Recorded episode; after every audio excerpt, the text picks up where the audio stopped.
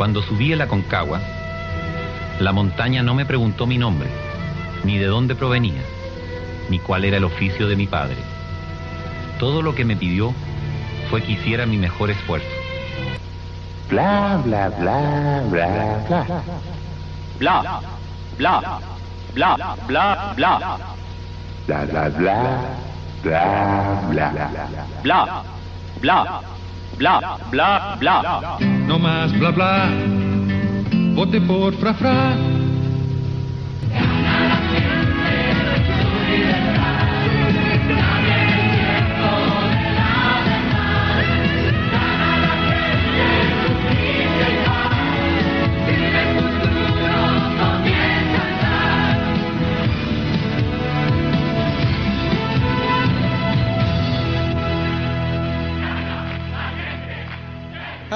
candidatos de antes. Los candidatos de antes no son como los de ahora, que te prometen un bono de un 10% y más encima lo sacan de tus ahorros. No, los candidatos de antes te prometían cosas importantes, cosas como la alegría, la igualdad, la salud de calidad, la educación de... Bueno, hay cosas que parece, queridos candidatos, que todavía nos deben.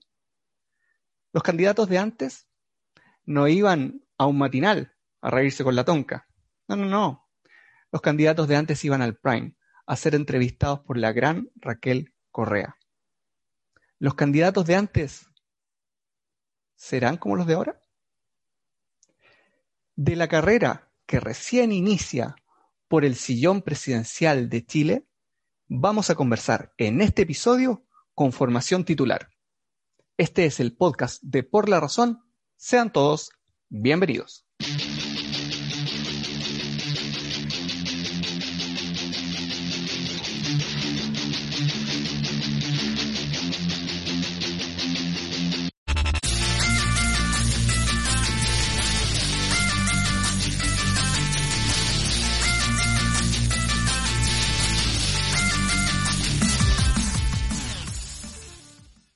Quinto capítulo en nuestro podcast de Por la Razón y tenemos dos temas que van a ser temas, yo creo, durante todo el próximo año. Eh, Cristian Aranguis, eh, ya se están postulando, como habían prometido, algunos presidenciables de derecha a izquierda. ¿Podríamos partir a lo mejor con Joaquín Lavín?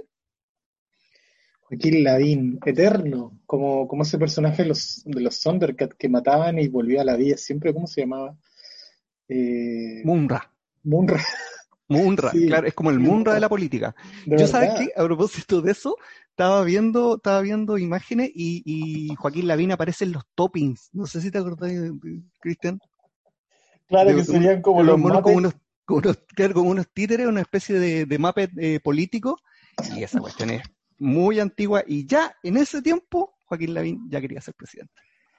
Sí, eh, eh, eh, hay, que, hay que encontrarle ciertas características a Lavín que, son atípicas a los políticos, que es un súper camaleón que yo creo que en su mismo sector no lo pueden definir muy bien, que lo deben odiar a muerte mucha gente de la derecha y otra gente, entre comillas, que no es tan de derecha que ha ido sumando más de esto ahí, pero de verdad un tipo indescifrable. Si tú uno analizara si poniera una línea del tiempo como cuando en el colegio uno lo hacían hacer como prehistoria, historia, ese tipo de cosas, yo creo que este tipo no tiene una línea, es como la línea del Dr. Brown, así como de volver al futuro, va para atrás, va para adelante, va para el medio, salta para un lado, salta para el otro.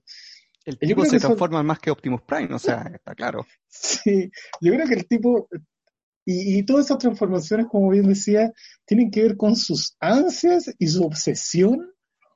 Y, yo creo que esa es la palabra de, figuración. ¿cachai? Y porque le encanta la televisión, le encanta las revistas, le encanta la fotografía. Es increíble como si pudiera salir en todos los matinales todos los días, lo hace. Yo creo que no lo hace por un tema de tiempo. ¿no? Ahora, él tiene, él tiene una teoría eh, que, que, ya, que ya la, ha difundido a, todo, a, todos los, a todos los medios que ha podido, a todos los matinales, porque en realidad están habituados los matinales, eh, respecto de algo que él llama un gobierno de convivencia. Y va en la misma línea de, de, de, esta, de esta faceta camaleónica, porque él dice, mira, eh, el próximo gobierno no va a ser ni de izquierda ni de derecha, tiene que ser un gobierno que, que donde participen de todos lados. Es como, como, como, que va a haber para todos. Eh, ahora, eso también es, es una reminiscencia de la política de los acuerdos de, de los 90. Exacto, yo lamentablemente hay que decir que, no sé si lamentablemente, pero tiene razón, la vi en el sentido de, de que se tiene que ver un gobierno de acuerdos, pero también es oportunista, porque él sabe, eh, y lo han dicho todos los sociólogos, todos los analistas, que después de que un país está en situaciones como de mucha convulsión, de crisis, siempre viene después de la tormenta, viene la calma. Y esa calma es la que él quiere aprovechar con un discurso de unión y, como de, de Mahatma Gandhi, no sé, anda a ser, anda a saber tú, pero obviamente con, con, con, el objetivo que él siempre ha querido y que es ser presidente de, de la República. Eh, pero yo creo que lamentablemente cae de cajón en términos de que va a representar a muchas personas, decir, hey viejo, es un momento de que todos rememos para el mismo lado, que todos vayamos hacia adelante y bla, bla, bla, bla, bla. Pero básicamente yo creo que la explosión se dio por eso, de que hubo un sector con otro sector político que se pusieron de acuerdo y remaron entre ellos y a la gente le dejaron afuera del. Entonces, no veo por qué ahora tendría que haber diferencias que van a subir ese barco a la gente, siendo que él básicamente nunca, nunca ha hecho ese tipo de política, ni siquiera como alcalde. Lo que pasa es que él seguramente está sacando la cuenta, que es una cuenta, digamos, que también, como tú bien dices, se, se ha dado en, en todo, en, desde todos los analistas políticos, que el centro político, el, la centroizquierda, la centro derecha, está un poco huérfana de, de representantes.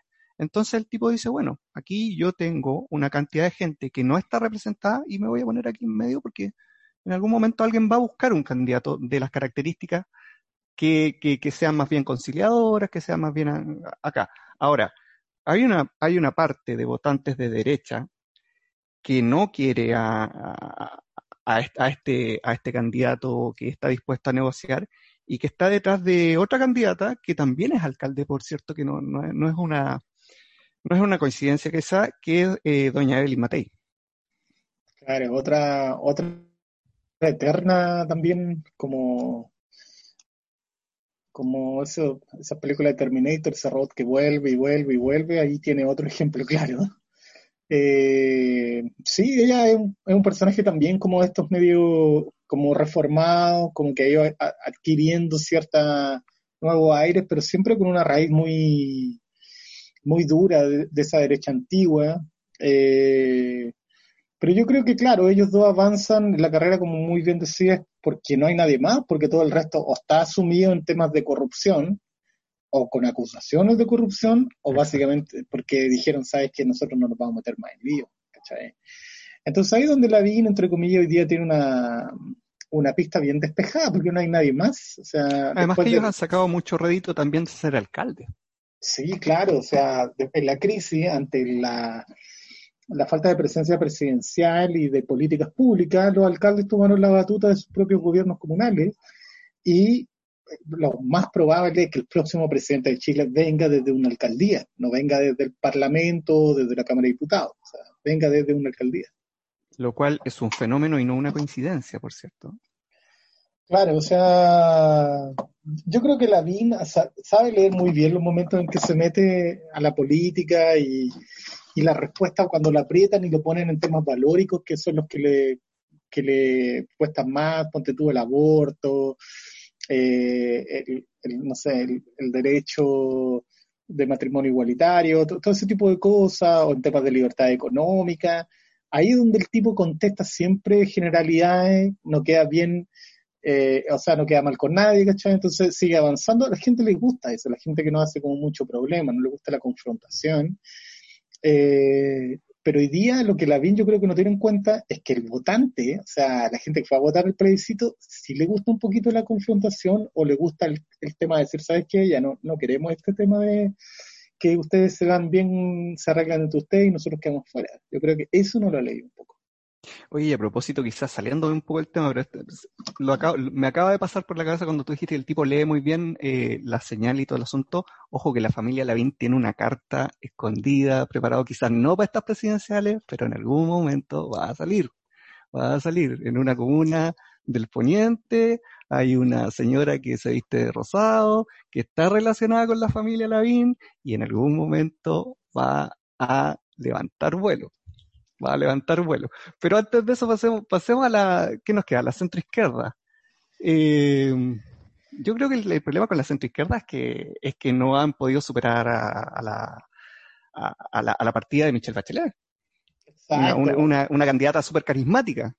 Exacto, es tan carismática que a pesar de su último gobierno, que fue verdaderamente como malo, o sea, de, medio a malo, la gente le seguía teniendo mucho cariño. Así. Entonces, eh, y yo también creo que le pasa a Bachelet eso de, de tener un tan buen marketing personal, que a veces tenía mejor marketing personal fuera de Chile que dentro de Chile. Yo me acuerdo de haber estado una vez en, en Uruguay y tomé un taxi y le digo al tipo, oye, ¿sabes que Pepe Mujica, hay uno que, que, que le agradaba tanto el estilo de ese, de ese presidente?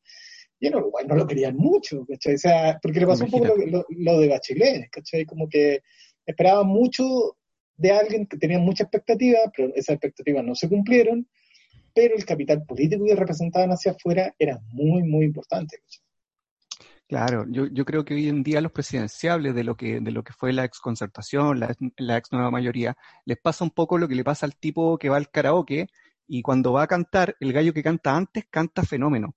Entonces, el problema es que ser candidato hoy día de ese sector eh, es una comparación inmediata con Michelle Bachelet, insisto. Una, una, una, una presidenta que, si bien es cierto, eh, puede, puede, puede tener cuestionamientos en, en, su, en su gobierno y todo, y todo el asunto, ahí hay opiniones para, todo, para todos los gustos. Ella, como figura, es súper fuerte. Hoy en día incluso lo es todavía. Sí, absolutamente. Por eso hoy día, por ejemplo, están como bien acéfalos ahí en, esa, en ese sector. Está eh, Francisco Vidal un poco, que también es habitual y bien amigo de Lavín en los matinales. Está Sí, claro. Muñoz, ex, canciller de, de varios gobiernos. Eh, Jorge Tarú, también diputado encargado de Relaciones Exteriores. Eh, no sé si se me va alguien, yo creo que ahí, por ahí andan. Francisco Vidal. Sí, Pacho Vidal, pero digamos que ninguno de ellos como que prende mucho en la ciudadanía y representan viejas banderas que de verdad la gente no va a volver a tomar, creo. Es muy difícil en realidad. Y la mayoría autoproclamados hasta ahora. Absolutamente. Eh, ¿Qué más tenemos? Meo, bueno, como, como, como dijeron por ahí en una rutina, me acuerdo del Festival de Viñas, como que viene en la, viene en la cartola, Meo. Eh, Marco Enrique. Como que, Sí. como que ya se da por hecho que, que, que va a ser un candidato, ¿no? Sí, Pero no, sí, es un candidato tan antiguo, no sé. Sí, yo creo que el mismo ya está como, yo creo que eh, Meo se enamoró mucho de Meo, pero cuando, cuando le llegó todos los problemas de, de problemas de, de corrupción en términos de recibir ese dinero de Ponce Lerú y ese tipo de cosas que aún no ha podido sacarse ese fantasma, le dañó mucho la autoestima. Entonces, como que siempre está hablando de eso, es como, es como una pesadilla que la lleva y no se la puede sacar y yo creo que ahí no, hay- no hay mucho que hacer, no sé, como con Meo. Nos queda finalmente eh, las nuevas promesas, por decirlo así, por, por poner un nombre, en realidad la niña bonita del baile, eh, el alcalde Jadwe, que se ha dejado creer, porque yo creo que él sabe que tiene ahí un, un, un arrastre, sabe que tiene, tiene una posibilidad. Sí, yo creo que Hadwe, si uno lo mira eh, y, pone una wincha de medir, así como un maestro en la construcción, eh, te sale, te sale a ganador porque dentro del Partido Comunista eh, uno no esperaba cierta innovación que él vino a traer. Uno no esperaba cierta, estos comunistas 2.0 o, o gente que fuera un, un poco más adelante saliéndose de lo clásico que era ser comunista y hay que ver la innovación que hizo con las farmacias populares, con las viviendas populares, que, la, que lo replicaron en todos lados, gobiernos comunales de derecha, izquierda, donde sean, y que más allá de color político fue un, fue un éxito social. Entonces, eh, yo creo que ahí, y, y- y- y el tema con Jade es que siguió innovando, siguió metiéndose en política, la gente lo siguió como reconociendo como un líder, eh, hasta el día de hoy en posicionarse, me parece que es el primero en estas encuestas, estos sondeos, va como con un 14 o 15% de preferencia, eh, pero lo, lo, yo creo que Jadwe siempre va a tener un pie en, el, en, en lo que es ser comunista en esa, en esa visión como antigua, de un, de un partido a veces poco democrático en su interna, y en la otra, en, en, esta nueva izquierda que lo llama él con mucha seducción y que yo creo que se debate él entre sus dos amores, vamos a ver cuál gana. Ojalá gane el de el, el, que es más moderno, el que tiene más, más desafío, porque cuando se mete en ese mundo, esa, esa, ese jado es muy interesante, pero cuando vuelve a, a los tipos de problemas los comunistas antiguos, Ahora yo creo, yo creo que Jadwe y en general la gente que, que lo apoya sabe también que, eh, que los comunistas no pueden ganar solos y ahí van a tener que van a tener que asociarse con alguien. Ya ya después del plebiscito hubo ahí algunos algunos acercamientos desde el Frente Amplio. Claro, pero por ejemplo yo, yo te hago una pregunta a ti y también a las personas que nos escuchan. Eh, la palabra comunista en Chile eh, por muchos años fue como decir Satán, el diablo, o sea, lo peor, el payaso It, o sea, lo, lo, peor, lo que te daba más miedo, ¿cachai? Por supuesto. Eh, decir eh, presidente comunista, yo creo que de verdad hay gente que aún le debe causar mucho, mucho resquemor o mucho asombro. Hay, una, hay, un, hay un trauma quizás mal implantado en la gente respecto de, de, de, de la palabra, como tú dices, sí. Sí, sí entonces yo creo que él va a tener que luchar no solamente contra la, la, la, la, maquinaria política para poder imponerse, sino también contra ese prejuicio o esa denominación social que yo creo que no que, que, le va a costar, pero se puede, porque hoy día las cosas han cambiado mucho. Se puede, claro que sí. Pero imagínate si si tanto costó esto con el famoso Chilezuela o con, con, ciertos fantasmas que le ponen a la gente con la inmigración, que vamos a perder todos los trabajos, uh -huh. ese tipo de cosas, eh, que empiecen después con el tema de que hoy el, el, presidente comunista nos va a llevar a, a la ruina, que nos vamos a volver como Cuba. Claro, son años y años de una mecánica, eh, metiendo, metiendo, como digo, una idea respecto de, de, de, de, la, de la palabra y claro, al, al, claro. momento de votar, al momento de elegir, al momento de mirar, eh, obviamente hay gente que, que, que, le da como un pequeño tic en el ojo. Absolutamente, yo creo que ese es el desafío de Jado. Jado es un muy buen político, como te digo, con un pie en, esa, en ese partido comunista, a veces no tan democrático en su interna, pero con, con mucha pasta política, con, con mucha sabia, sí, y, mm. pero claro, con moderno, ¿cachai? Como con, con sí. ideas nuevas, con, sí. con ciencia, con técnica, con digitalización, entonces, si el tipo sigue apostando a eso, pucha, yo creo que le va a ir muy bien, pero vamos a ver cómo se da en esa pelea interna, te digo, dentro del mismo Partido Comunista. Vamos a ver. Oye, ¿y, ¿y qué te parece Pamela Giles? A propósito, a propósito de, de, todo lo que se ha comentado, el 10% y todo el asunto, tam, también hay, hay, muchas voces que han levantado a, a Pamela Giles como, como una posible. Sí, por, por, ese lado va a estar sabrosa esa pelea, porque tiene a Pamela Giles, tiene a Beatriz Sánchez, que todavía está vivite coleando ahí, que la quieren re reimpulsar, y tiene a un descolgado del Frente Amplio también, que es el alcalde de Charp de Valparaíso, eh, que se peleó también con la gente del Frente Amplio y también quiere ser nuevamente alcalde y también tiene pretensiones presidenciales, pero básicamente este ha sido el año de Pamela Giles, fue la promotora del primer retiro del 10% cuando nadie le creía y le daba ninguna bola y de repente hubo una explosión. Hay que decir que, a propósito de todo lo que está pasando con el presidente Trump y eso, el otro día leí una columna muy buena que decía que cuando eres político y sabes manejar las redes sociales, ahí va a ganar mucho, como lo hace Trump con su Twitter, que está todo el día ahí. Y eh, Pamela Giles, por otro lado, en otra esfera también lo hace. O sea, ha logrado tener una comunidad eh, de gente joven, de gente que habitualmente no va a votar, y que la ha impulsado a ella y que ha transmitido ese, esa comunidad, ese mensaje a los papás, a la gente en la calle, a la gente en Instagram, ese tipo de cosas, y como buena comunicadora ha sabido hacer un muy buen trabajo ahí. Ha sido muy inteligente y al mismo tiempo ha sido muy, muy jugada, sin, sin ser, digamos, sin caer en la caricatura. Eh, por otro lado, también como que, como que se ha burlado un poquito, un poquito de la, de la política, de la política tradicional, con este tema del, de, de, de Goku y todo el asunto, y de estos nietecitos, porque ella, ella, ella en general eh, eh, deja que la llamen abuela, como la llamaban en el programa SQP de Farándula, recordemos. Eh, entonces ella juega mucho con eso, pero es muy inteligente porque llega a un límite eh, donde, donde, donde todavía sigue siendo seria.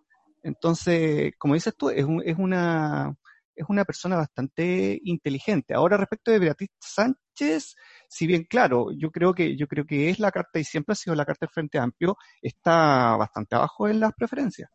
Sí, claro. O sea, estaba bastante abajo. La real, la real oportunidad que tiene ese bloque a través de Pamela Giles, pero es un bloque también bien dividido. O sea, Pamela Giles pertenece al Partido Humanista y el Partido Humanista se salió de lo que era el Frente Amplio o esa comunidad. Eh, entonces ahí van a tener que, que restablecer ciertos ciertos conductos que están bien quebrados. Pero Pamela Giles sí eh, tiene una cosa bien, yo creo, de esta nueva política que tiene que ver con no con los partidos políticos, sino que la gente, que, que la gente misma, por ejemplo, la BIN, tú no dices, hoy uno lo asocia a la UDI, ¿cachai? Eh, a la BIN uno lo asocia a la BIN, ¿cachai? Y a Pamela Giles uno lo asocia a Pamela Giles. A Trump uno lo asocia a Trump, ¿cachai? A AMLO uno lo asocia a AMLO. Entonces, eh, es súper loco ha- se ha salido de la institución la política y se, ha- se ha- se ha servido a sí misma como caudillo, como superhéroe. Y ella ha sido una superhéroe, anda con una capa, es otaku, eh, tiene superpoderes, tiene una comunidad, tiene toda una serie de cosas que la gente, los políticos tradicionales dirían, uy, qué ridículo. Sí, pero no es tan ridículo cuando toda esa comunidad va a votar y, la convierten a ella en una especie de, de, de, no sé, ídolo pop de la política hoy día. O sea, yo creo que partieron, claro, partieron, partieron diciendo, si me acuerdo cuando, cuando hizo la, la famosa carrera esta, cuando, cuando se votó el 10%, mm, eh, hay, hay muchas fotos de, lo- de los mismos ministros tomándole videos a, Pamela. Eh, sin embargo, creo que ahora ya no, ya no, ya no la miran tan, tan, tan por encima del hombro. Yo, de hecho, yo le leía hoy o, ayer a, a Pamela un- declaraciones bastante fuertes en contra del ministro Briones. Claro, lo que tiene Pamela Giles es que no se guarda nada. O sea, antes los políticos, y como ella lo, lo ha denominado muy bien, que es la cocina, donde se cocinaban los acuerdos en secreto, ella se ha encargado a través de su Twitter de decir, Gabriel Boric eh, está tratando de bajar este acuerdo. El, el diputado Tarú está tratando... Entonces, como que todo eso que antes la gente no sabía, se ha encargado de ponerlo ahí en 140 caracteres y la gente obviamente reacciona a eso y le hace un escarnio público a ese, a ese diputado, a ese congresista. Mu- mu- Muy bien lo ha hecho, o sea, muy bien, entre comillas, en, su fase comunicadora, de decir, este diputado no está votando a favor o nos falta este voto. Y la gente va al Twitter de ese diputado y le dice, oye, ya, pues póngase las pilas o, haga su- bien su trabajo. Y el diputado, obviamente, por la presión de volver a salir, volver a salir reelegido, dice, ok, ¿cachai? Entonces es una técnica bastante particular que, que, que la sirvió. Vamos a ver cómo, cómo continúa esta, esta, esta carrera que recién está, recién está partiendo. Seguramente en algún momento van a haber primarias, va a haber todo, todo un sistema, pero, pero está interesante. Así que yo creo que la va- vamos a seguir visitando este tema en los próximos podcasts de Somos por la Razón. Y antes de terminar este programa, les vamos a dejar la pregunta de la semana que tiene que ver con lo que hemos estado conversando hoy. ¿Cuál es tu candidato a presidente de Chile en el próximo periodo? En redes sociales les vamos a dejar una cantidad de alternativas, pero esta vez, si el candidato que ustedes apoyan no está, los invitamos a escribirnos, a postearnos en Instagram y decirnos cuál es su opción. Qué sé yo, no sé, puede ser Isquiasiches, eh, Florcita Motuda, el Mandaloriano, qué sé yo, bueno, no sé, a mí me gusta el Mandaloriano, ¿ah? Así que Mando, si me estás escuchando, yo me ofrezco para ser tu generalísimo. Los que no son candidatos definitivamente son Cristian Naranguis, Diego Sandoval y ¿qué les habla? Eli Cofré. Porque nosotros somos por la razón y este fue nuestro podcast. Gracias por estar ahí.